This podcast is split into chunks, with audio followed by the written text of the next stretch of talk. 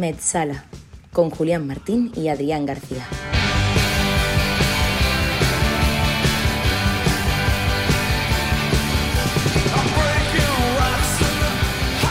Hey, ¿qué tal? Muy buenas. Bienvenidos a Metzala, el podcast de fútbol que va más allá del verde. Una semana más estamos aquí para hablar de las historias que se quedaron fuera de la historia. Les habla Adrián García, conmigo Julián Martín. ¿Qué tal por ahí? ¿Qué tal, Adrián? Saludos, saludos. Hoy Metzala en, en diferido, ¿no? Podríamos decir. En diferido, sí, porque hemos tenido una semana un tanto complicada. Sí, sí, apretadita, apretadita. Muchos compromisos profesionales. Sí. Y, y la verdad que es que hemos tenido que postergar el, la publicación del programa. Pero bueno, cumplimos. Una semana más cumplimos. Tú como actor, yo como jinete, en fin, cada uno con, con lo suyo. Lo de actor es una cosa que no se puede decir, porque claro, es un proyecto tan grande que había que, guardar, Claro. que guardarlo en secreto. Pero bueno, Adrián. No todos los días se graba con, con Netflix, ¿no? Sí, bueno, claro, ¿no? Y, y que estamos un pasito más cerca de Hollywood, ¿por qué no decirlo? O sea que... La verdad es que sí. En cualquier caso, lo que le importa a la gente de verdad, el día de hoy, el programa de hoy, el episodio de hoy. Y como tú dirías, Julián, soltamos la liebre para traer la historia del tipo más esperado por nuestros oyentes. Que ruede la redonda. Te digo que no tengo tiempo ni para ir al servicio. En una semana he dormido cuatro horas. Yo antes me como lo dicho un bollo con aceituna, debajo un puente, que defraudar a mi familia, que son todos ustedes. Me tienen que matar y no me importa que me maten por el Betis. Yo entrego a ustedes un Betty libre, limpio, en primera, de ustedes. ¡Viva el Betis!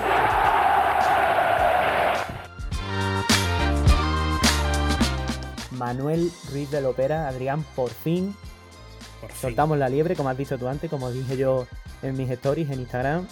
Por fin soltamos la liebre y se viene uno de los grandes de la historia del fútbol español. En Instagram fue el personaje que nos pedía casi todo el mundo, Manuel Ruiz de Lopera.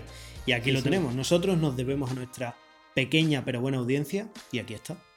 Sí, sí, por aclamación popular, ¿eh? Por aclamación popular Totalmente. Fue Nos lo dijeron tres personas, pero sí, aclamación popular.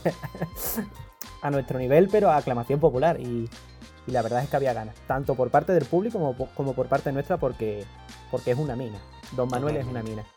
Hoy sí que ha habido que dejar contenido fuera. Y es que prácticamente desde, desde su llegada a la, a la directiva del Real Betis, pues lo opera se convierte en personaje y en insignia de, del Betis, para bien o, o para mal. Él siempre fue un aficionado del Real Betis, lo acompañó por lo- las distintas eliminatorias que, que jugó el equipo fuera de Sevilla en toda su historia. Hay una foto muy curiosa en una eliminatoria que juegan contra el, el Lokomotiv de Leipzig eh, por aquel entonces, en los años Gran 70 equipo. En la que Lopera se desplazó con, con la- junto con la directiva a título personal como aficionado y sale ahí en el vestuario con, lo- con los jugadores y felicitándoles por el resultado final. Él entra a, como decía, en el septiembre del 91 a formar parte de la directiva de Hugo Galera, que era por aquel entonces el presidente. Él entró como vicepresidente económico y ya el 30 de junio del 92 presentó los avales necesarios para saldar esa deuda que dejó al Betis prácticamente en la estacada. Famoso es el vídeo que se distribuyó después en el que Lopera utiliza su teléfono y llama al central hispano por aquel entonces y, y le pide, no recuerdo muy bien el nombre, creo que, que es Romualdo, le pide 600 millones en 25 minutos para salvar al Betis Las cosas del ópera. Claro. lo, lo opera Showman, ¿no? Y desde ese momento Farusa, familia Ruiz Ábalos S.A., eh, se convierte en el accionista mayoritario de, del Betis con el 51% de las acciones. Desde entonces ya saben, quizás una de las etapas más gloriosas del Betis. Ganó la Copa del Rey en 2005, jugó en Europa en cinco ocasiones y en la temporada 2004-2005 terminó la liga en cuarta posición, ganándose el derecho por primera vez en su historia de jugar la Champions League durante pues la siguiente, durante la 2005-2006 Casi y nada. también fue el, primer equipo andaluz en, en conseguirlo. Que recuerdo, Julián, que el año que juega el Betis la Champions, si no me equivoco, hay un cambio de norma en la que el campeón del año anterior podía caer encuadrado en el mismo grupo que otro equipo del mismo país. Y entonces al Betis le tocó sí. en el grupo el Liverpool y el Chelsea. Jugar por primera vez competición, una competición como la Champions League en tu historia y jugarla con sendos equipos bueno, yo creo que, que para todos los, los béticos que se desplazaron al Liverpool y a Chelsea, eh, tuvo que ser inolvidable. Gran ciudad, Chelsea. Bueno, Chelsea, eh, al barrio de Chelsea, Adrián, me refería. al barrio de Chelsea. Que realmente el Chelsea no juega en el barrio de Chelsea, pero bueno. Sí. Eh, a Stanford Bridge. Eh, así que, bueno, grandes éxitos, pero no todos fueron éxitos en la trayectoria de, de Manuel Ruiz de Lopera. No, no todos fueron éxitos, por eso que decíamos, ¿no? Su etapa en el Betis quizá fue la más gloriosa del club, pero tuvo claroscuros, evidentemente, y tuvo también un par de fracasos, pues bastante importantes. Eh, cuando llega a la directiva Lopera, está el Betis en segunda, con él ya como presidente se logra el ascenso en la 93. 94, si no me equivoco, ahí encadena uh -huh. el, el, cuadro bético un par de temporadas donde hacen buenos papeles en liga, terceros, octavos, cuartos, octavos. Y en la temporada 2000, perdón, 1998-1999 es la temporada en la que el opera ficha de Nilsson, de eso hablaremos después. Y ahí llega, creo, su primer gran fracaso, porque una temporada después de fichar a De Nilsson, que en su momento fue el fichaje más caro de toda la historia, o sea, nadie, nadie, antes había fichado a un jugador por una cantidad superior a la que pagó Lopera por De Nilsson, el Betis bajó a segunda. O sea, imagínense que eso ocurre hoy. Que un equipo hace el fichaje más caro de toda la historia y baja a segunda división al año siguiente. Es que es increíble, es increíble. Es un fracaso rotundo de la era Lopera, el primer gran fracaso. Luego se recupera el equipo, sube en una temporada en la que sube además junto al Sevilla, quedando segundo en segunda división y hace buenas temporadas, como tú dices Julián, en la 2004-2005 queda cuarto, gana la Copa del Rey, juega la Champions y a partir de ahí viene el declive del Betis, temporadas en las que bordea el descenso hasta que finalmente en la 2008-2009 termina descendiendo. Luego Lopera sale como sale del Betis y esa imagen, esa gran imagen que él creó, llegando a ponerle el nombre del estadio eh, o sea, llegando a poner su nombre al, al, estadio incluso, pues se acabó evaporando y acabó saliendo pues por la puerta de atrás como todos ya saben. Algo que quizás no cabía, no cabía esperarse, pero los derroteros que, que estaba tomando el equipo en los últimos años mmm, eran, tenían una difícil, una difícil solución. Eh, quizás como en su relación con el Sevilla, Adrián. Sí, porque aquí hay que avisar, hay que avisar a los oyentes, Julián, porque en otro episodio es verdad que contamos parte de las trayectorias de cuando jugaron en tal equipo, cuando entrenaron a este otro, pero hoy el propósito del programa es el siguiente, descojonarnos. Así que sí, a partir de aquí em, empieza la retaíla de anécdotas de la ópera y que disfruten los oyentes. No hay otra, no hay otra. Con Lopera no hay otra. Y es que, como buen bético y como buen sevillano, pues la relación con el Sevilla fue complicada. Una de, de esos momentos más, más recordados, esa bronca protagonizada por Lopera, por nuestro protagonista, y por Luis Cuervas, el presidente, el ya fallecido presidente sevillista, eh, que protagonizaron un, una pelea, se enzarzaron en una, en una cena organizada por la cadena COPE antes de un derby. Aquí les dejo un, una transcripción de lo que se, se dijeron ambos presidentes. Esto viene de, una previ, de un previo calentamiento de, de borracho, borracho tú, tal cual, ¿vale? Sí. Le dice Luis Cuervas a Lopera, yo no vengo de tomar whisky, yo vengo de mi trabajo. Y si me tengo que tomar un whisky, me lo tomo porque sé tomarlo. Y tú no sabes tomártelo. A lo que Lopera le responde, por eso bebo agua. Eh, Cuerva le responde, eres un desgraciado, hombre. Y Lopera le dice, ya está bien, borracho, hombre, no vengas provocando. A todo esto, la, la delegada del gobierno, entre medio de los dos, tratando de, de apaciguar las masas, en fin, un momento mmm, que no tuvo de desperdicio. El vídeo eh, es mítico. Por, por supuesto, luego se perdonaron. Si el vídeo es mítico, la foto que protagonizaron ambos presidentes es más mítica. En un partido de los famosos partidos de los 90 contra, contra la droga, ambos se enfundaron las camisetas de, de sus respectivos equipos y participaron en un. En, pues eso, en este partidillo, por así decirlo. Otro de esos momentos complicados con el Sevilla llegó cuando estaba en la presidencia José María del Nido. Una relación también un tanto complicada, quizás devenida de lo fanfarrón que era José María del Nido.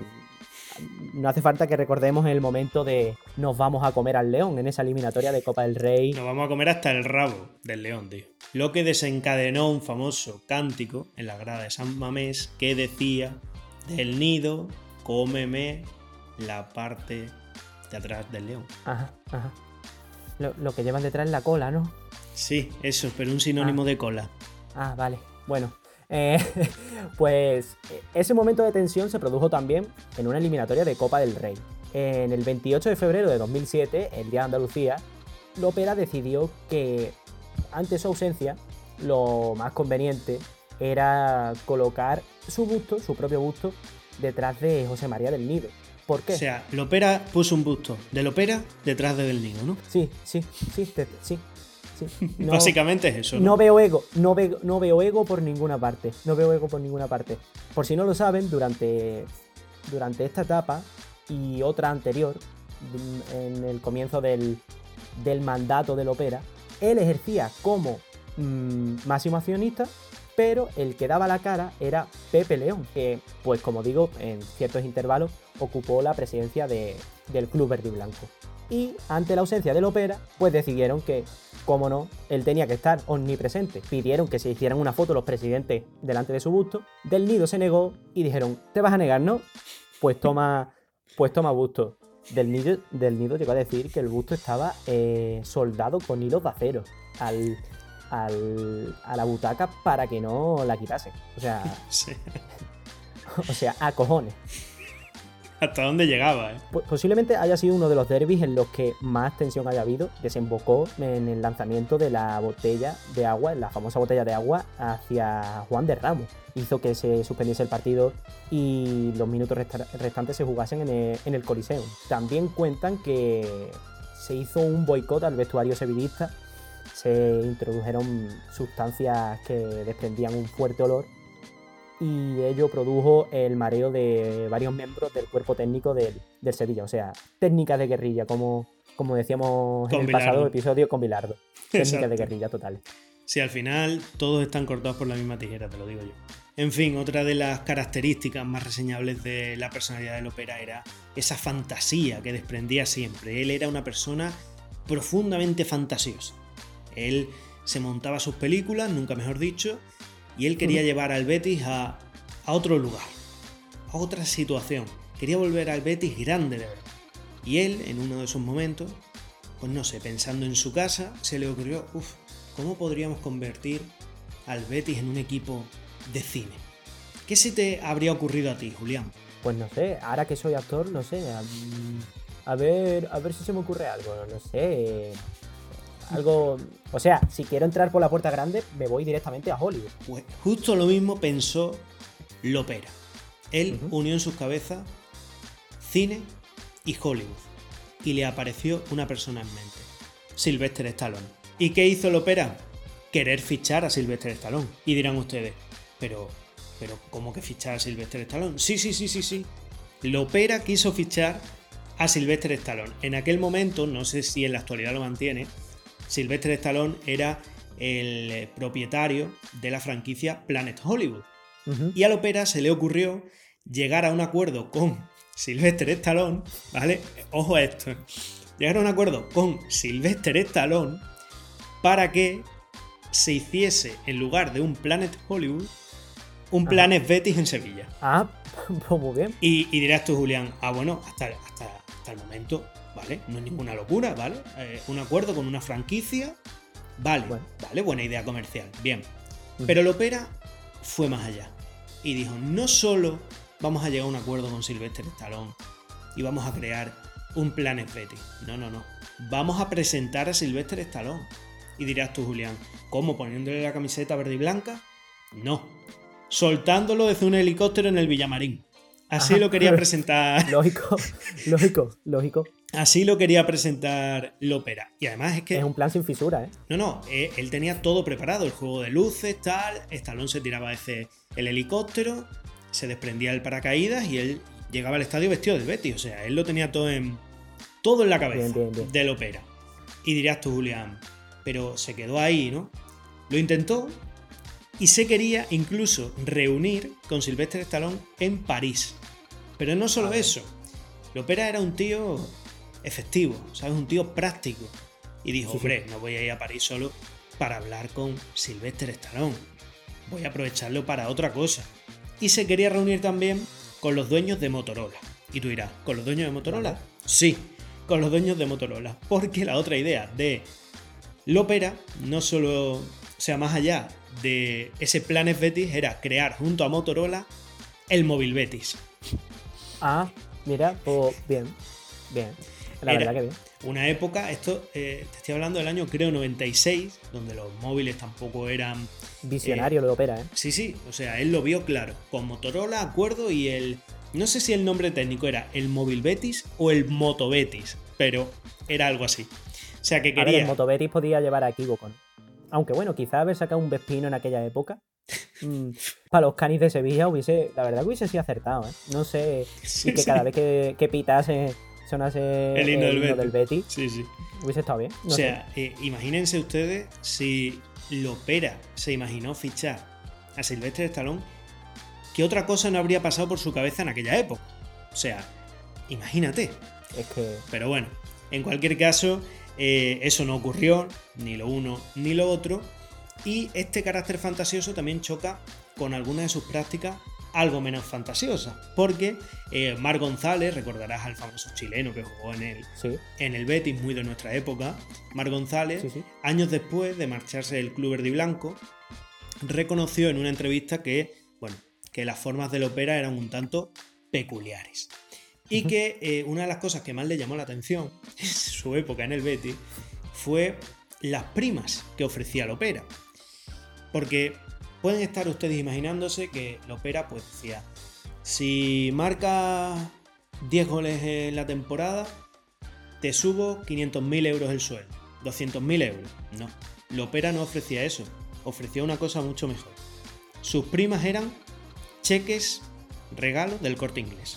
Pues muchísimo más práctico. La verdad que ¿Para qué sí. quieres 500 ¿Para qué quieres 500.000 euros en la cuenta por haber quedado octavo?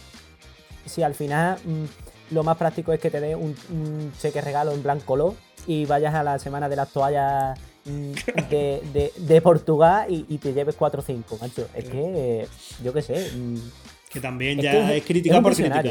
Es un por criticar al visionario. pobre Lopera. Sí, sí. entre lo de los móviles y esto, te digo una cosa. El Steve Jobs del Fontanal. Ahí lo dejo. Ahí lo dejo. Impresionante Lopera. al final mm, lo opera lo que tiene, con lo que has dicho tú, es una progresión de mayor a menor, con sus altos y sus bajos. Su Betty fue de más a menos. Tú decías al principio, Stallone, Motorola y al final el corte inglés. Pues en el ámbito deportivo es un poco parecido. Pasó con su obra faraónica, con su proyecto más ambicioso, con el estadio, con la caja de herramientas, como, como era conocido popularmente el estadio, que mm, por una normativa de la UEFA, que no vamos a pasar aquí el rato explicando, los equipos que disputasen competiciones europeas debían tener todas sus localidades sentadas, por cuestiones de seguridad, por supuesto. Entonces, el Real Betis decidió demoler pues, todas estas gradas en las que los aficionados estaban de pie. Fue en enero de 2001 cuando se presentó el estadio, un estadio mm, cuyo proyecto era espectacular. Hay una foto en la que se ve al Opera con una maqueta del mismo, con una cubierta plateada, un estadio pues muy avanzado para su época, quizás ahora se queda un poco antiguo, Mm. pero una obra pues es faraónica y con un aspecto que era realmente el que él pretendía, con un aspecto de, de platillo volador. Él quería que el estadio dejase de conocerse como la caja de herramientas y comenzase a conocerse como el platillo volante. Literal. Este, este estadio recibió el nombre, votado por todos los socios en referéndum, de Manuel Ruiz de Lopera, y así se dirigió a todos los aficionados este 1 de enero del año 2000. Y este acero, este hormigón, no lleva una peseta de Manuel Ruiz de Lopera, lleva mi sangre. Y esa sangre se la doy yo a los Betis y a todo el Betis y al beticismo. ¡Viva el Betis! Aquí está la caja de herramientas. Aquí está la casa de los béticos. Porque en el día de mi santo que es hoy, el beticismo ha votado mi nombre para poner el estadio y no lo voy a olvidar nunca. Enorme, enorme Lopera. Inolvidable. En el ámbito de los fichajes fue un poco igual.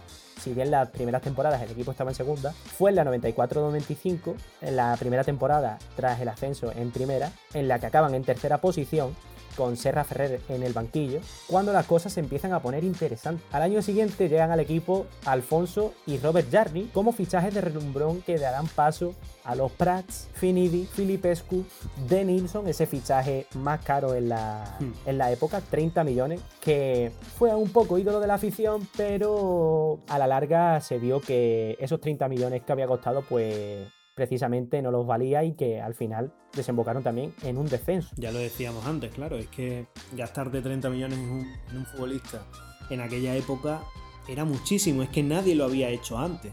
Y que dos temporadas después descienda, hombre. Claro, y más precisamente mm, en un proyecto concreto, ¿sabes? Tras ese descenso llegan Asunsao, Edu, Oliveira, Rafael Sobis, Odoncor Bien. y ya finalizando en su última época los insignes Cafa o Branco Illich que dejaron en rueda de prensa uno de los momentos más inolvidables Sí. en el que en el que decía Lopera que Cafa tenía un primo del Betis y Branco Illich, su cuñado, era de Triana. Eh, y es que al final lo que estos nombres nos dejan es una cosa clara respecto al Opera y, el, y al Betis. Y es que no es oro todo lo que reluce, Adrián. Sí, desde luego en la trayectoria de Lopera como máximo mandatario del Real Betis hay varios nombres ilustres, varios iconos ya de la historia del Real Betis. Y no en el mejor sentido. Jax, Calado, Andrei, que llegó tras un acuerdo con Jesús Gil, o, por encima de todos ellos, el primer fichaje del Opera, Roman Cucleta. Enormes cucletas. Te suena, ¿no? Sí, me suena, claro que me suena. pero te suena seguramente más por lo que hizo fuera que por lo que hizo dentro. Roman Cucleta, para quien no lo ubique demasiado, era un delantero checo de la época que la temporada anterior había sido el máximo anotador de la prestigiosa Liga Checa con el Esparta de Praga. Había metido 18 goles y en el Betis pareció una buena idea ficharle. Bueno, ha sido el máximo anotador de la Liga Checa, llegaba al Betis en segunda división, bueno, vale, ni tan mal. En aquella época, además, el entrenador del Betis era Jarabinsky, que era checo, y ya en el plantel bético había otros dos futbolistas checos. Entonces, el fichaje de Cucleta no era del todo extraño. Lo que sí fue algo más extraño fue el coste de la operación, 90 millones de pesetas. Algo que, según Lopera, no iba a ser eh, negativo para el Betis porque había un inversor que se iba a encargar de pagar los 90 millones. Es decir, que el fichaje de Cucleta iba a ser gratuito para el equipo verde y blanco. El caso es que la historia de Cucleta en el Betis ya empieza un poco torcida. ¿Por qué? Porque en su debut con el Castellón marca, pero se descubre en la prensa que ha fichado por el Betis sin pasar el reconocimiento. Que es algo que luego, conociendo la historia de Cucleta, te puedes imaginar, ¿no? Que no estaba para pasar el reconocimiento médico. ¿Vale? Esa primera temporada, ya digo, él llega un poco avalado por Jarabinsky, que era el técnico checo del Betis, pero Jarabinsky se lo cepillan rápido. Lo echan Vaya. y él empieza a jugar precisamente con Mesones, que es el que le sustituye, porque con Jarabinsky no jugaba nada. Acaba esa temporada con 5 goles, con algún que otro partido mm, rescatable, una temporada digna de Cucleta. Pero los problemas empiezan en su segunda temporada. Segunda temporada en la que el técnico del Betis es alguien que creo que te suena, Julián. Jorge de Alessandro. Hombre, yo te digo una cosa. eh, es el profesor. Es el profesor. Sí, sí, sí. eh, no sé, no tengo palabras. No tengo palabras para describir eh, la valía de One and Only, de Special One, de Real Special One, Jorge de Alessandro. De Master, tío. O sea, Es de Master. mm, eh, es, es que es el maestro. Hombre, es el te maestro. digo una cosa. Eh, si no eres un maestro, no puedes ganarte la vida dando lecciones sobre una profesión en la que has fracasado siempre. O sea, que Claro. listo tiene que ser, ¿sabes? Para ganarse la vida dando lecciones sobre Claro. fútbol cuando ha fracasado en cada equipo que ha entrenado, ¿sabes? Pero bueno, Claro, tienes que ser, tienes que ser listo o Javi Balboa. Una de esas dos cosas. claro, tienes que ser listo o Javier Balboa. Efecti- Efectivamente. El caso Bueno, es que... aquí ahora mismo cerramos la puerta a trabajar alguna vez chiringuito. Sí, Cerramos está- la puerta con el candado, tiramos la llave al río, perfecto. En fin, que no se nos malinterprete, ¿eh? Bueno, o que sí se nos malinterprete. Sí, En por fin. supuesto, pues claro. Sí, lo hemos dicho, lo hemos dicho, o sea que ya no hay marcha atrás.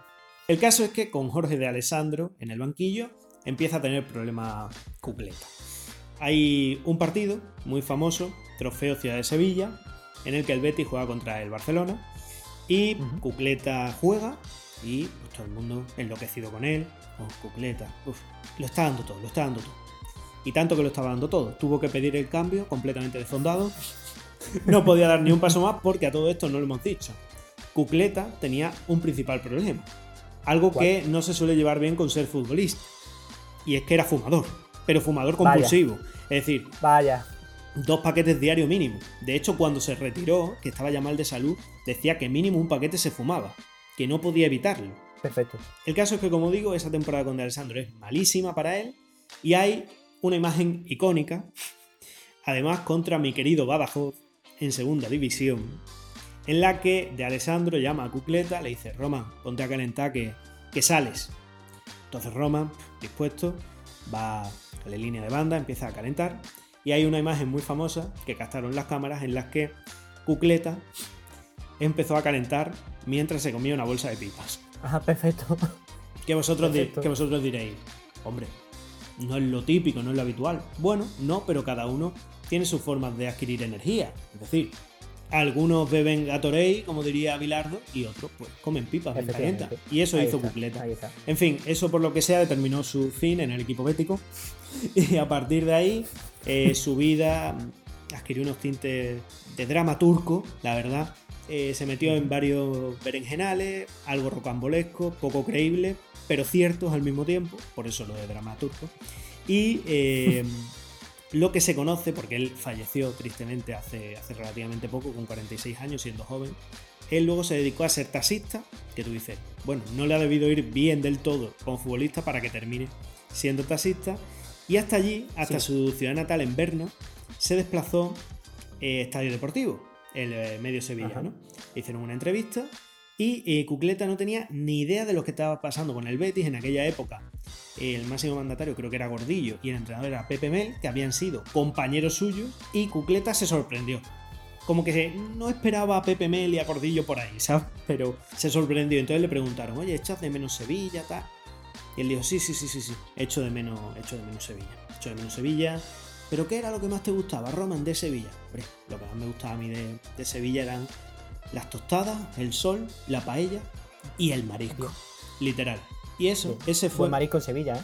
Buenas gambas de, de Sí, Guadalquivir. la verdad que sí. En fin, Roman Cucleta, icónico.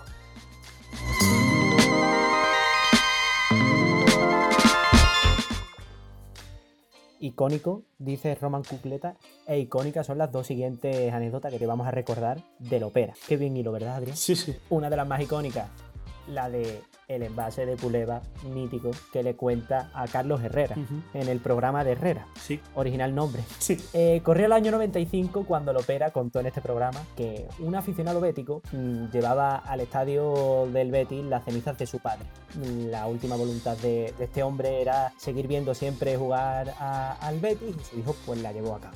El problema estaba en que las cenizas del padre no las iba a llevar en la urna, ¿no? No sé, la urna estampa. Si tienes la ceniza en tu casa, pues estampa dejarla eh, encima de la tele, al lado de la gitana y del toro. que es el sitio suyo, ¿no? Entonces, entonces ¿qué pensó el hijo?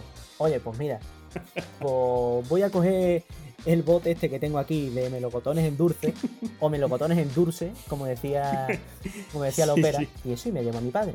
¿Qué pasa? Que pues por aquel entonces y en la actualidad, pues eh, el tema de meter tarros de cristal en un campo de fútbol, pues está complicado, porque pues, puede pasar como le pasó a Juan de Ramos, que le tiraron una botella y le partieron una ceja. Lo que pasa es que con el tarro de cristal, pues esa ceja partida pues, se puede convertir en, en la pérdida del ojo, por lo que sea. Entonces, este hombre habla con Lopera y le dice de dejar tarro dentro del estadio y que cuando fuera el partido, él cogía, entraba en la oficina donde estuviese el tarro, se lo llevaba para su asiento y cogía y lo devolvía. Entonces Lopera le decía que eso no podía ser y que una cosa que podía hacer era la de meter las cenizas de su padre en el envase Puleva. Buena idea, ¿eh? Don Manuel dice que desde entonces, cada vez que el Betty marca un gol, abraza las cenizas de, de este aficionado, abraza las cenizas de su padre y le manda un saludo a, a la ópera desde, desde su localidad.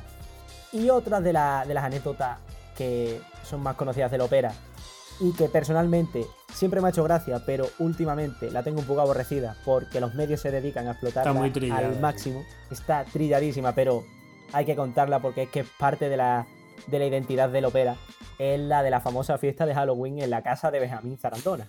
Eh, con el equipo recién ascendido decidieron que era muy buena idea celebrar una fiesta de Halloween eh, pues eso, en casa de Benjamín Zarandona con bastante gente. Con bastante gente. Antes de empezar la anécdota ya, ya pintado.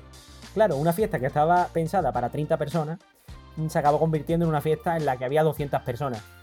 En este momento, el entrenador del equipo era Juan de Ramos. ¿Y eh, qué pasó con Juan de Ramos? Pues que se presentó con Lopera, porque por lo que sea se acabaron enterando que había, que había fiesta.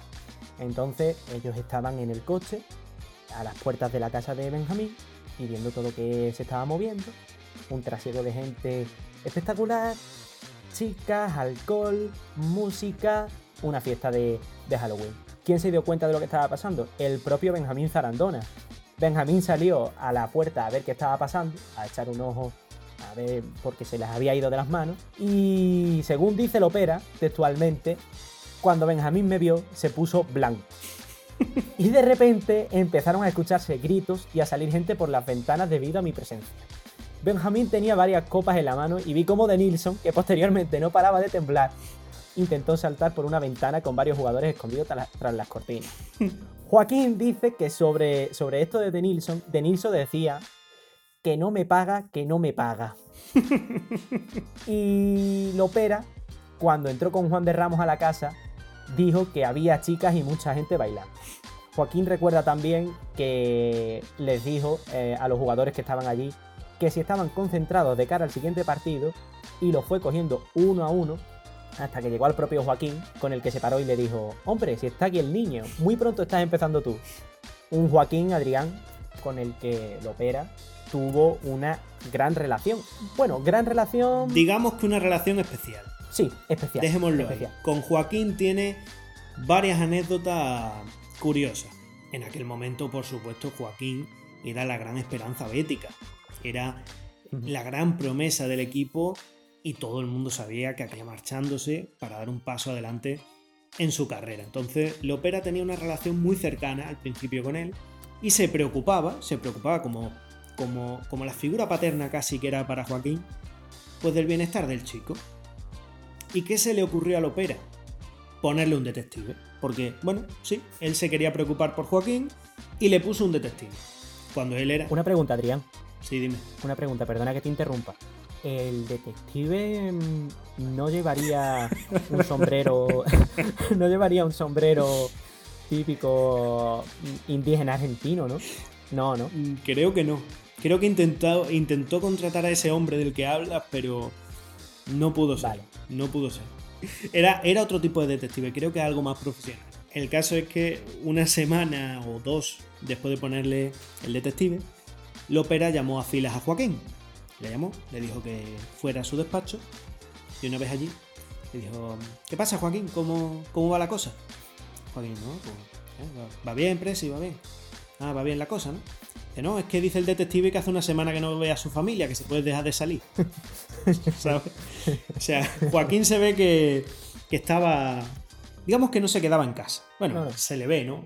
Hoy en día. Es un artista, es un pues, artista. Es, un artista y lo era desde el principio.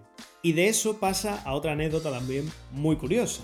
Eh, la famosa temporada eh, del Betis en la que se gana la Copa del Rey y se clasifica el equipo para Champions, termina, no sé si ese mismo verano o algo después, con la boda de Joaquín, con la que hoy en día sigue siendo su esposa. Él se va a casar y, pues, como cualquier novio, prepara con, con ahínco, con mimo su boda y eh, días antes le dice el ópera, oye niño, que, he pensado que, que voy a llevar la Copa del Rey. Dice, ¿cómo que vas a llevar la Copa del Rey? Sí, sí, que voy a llevar la Copa del Rey a la boda. Pero, pero sí, ¿cómo vas a llevar la, Copa del Rey a, la boda? No, no, Joaquín, niño, que eso tiene que, que tiene que estar ahí, es que tiene que estar. Total, que habló eso con Lopera, pero Joaquín como que no le echó mucha más cuenta. Dijo, bueno, eh, son sus cosas, no sé qué. Bueno, pues cuando entró Joaquín a la iglesia, se encontró en el altar, al lado del cáliz, la copa del rey.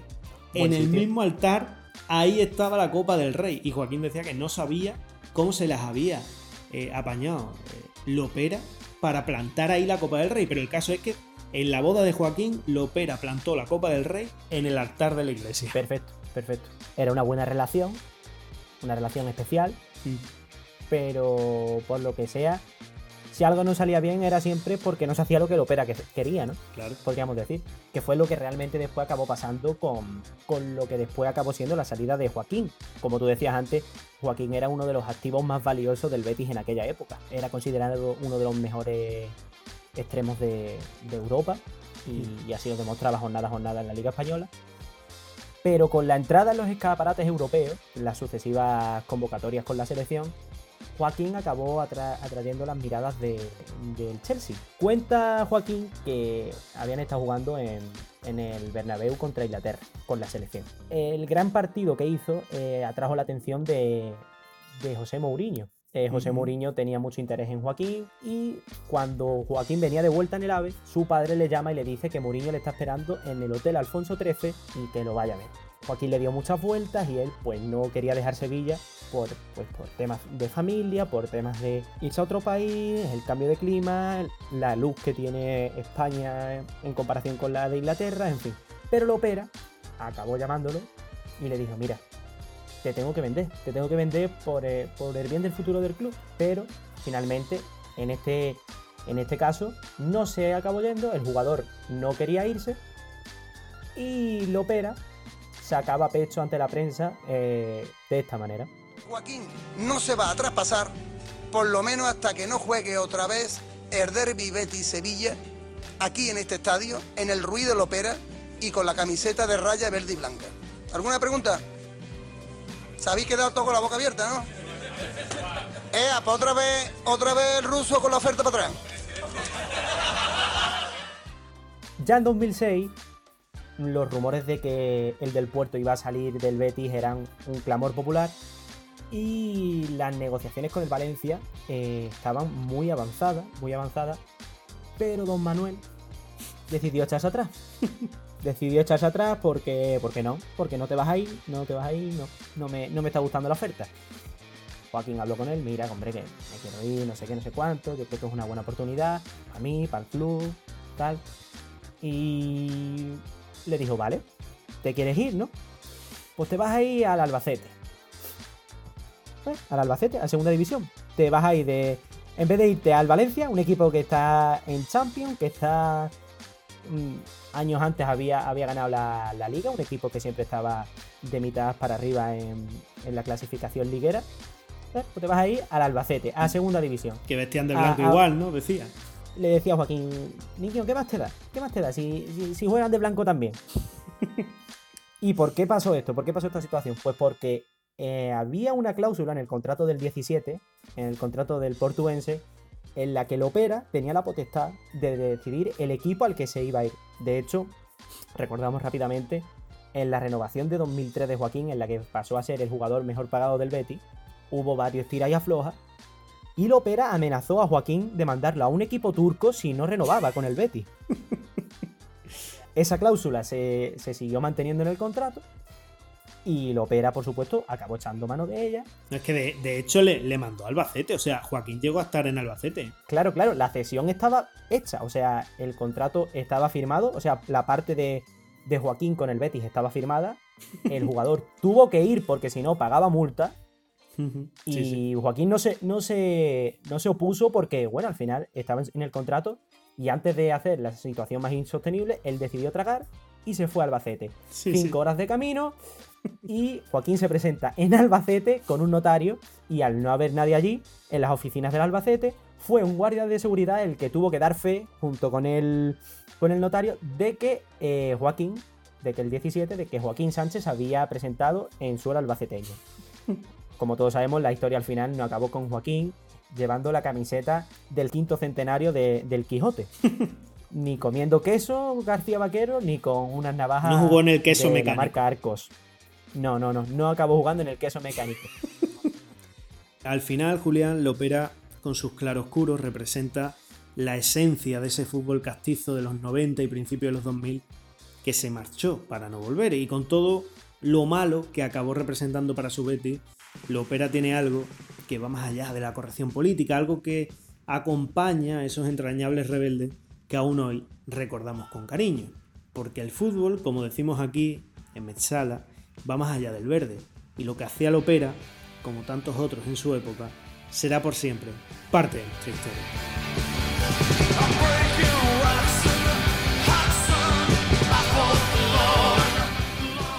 Pues ya hemos llegado al final, como siempre, con la firma de Adrián, con el editorial. Sí, para que luego critiquemos al chiringuito y a Pedrerol. Sí, sí, sí, sí.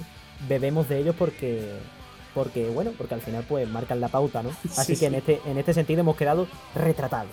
Exacto. Nada, Adrián, un placer volver, volver a estar aquí una semana más contigo, aunque sea tarde, pero Nada. un placer. El placer, ya lo sabes, es mío. Y nada, mm, a ustedes, a nuestros oyentes, lo de siempre. Nos escuchamos la semana que viene. so close.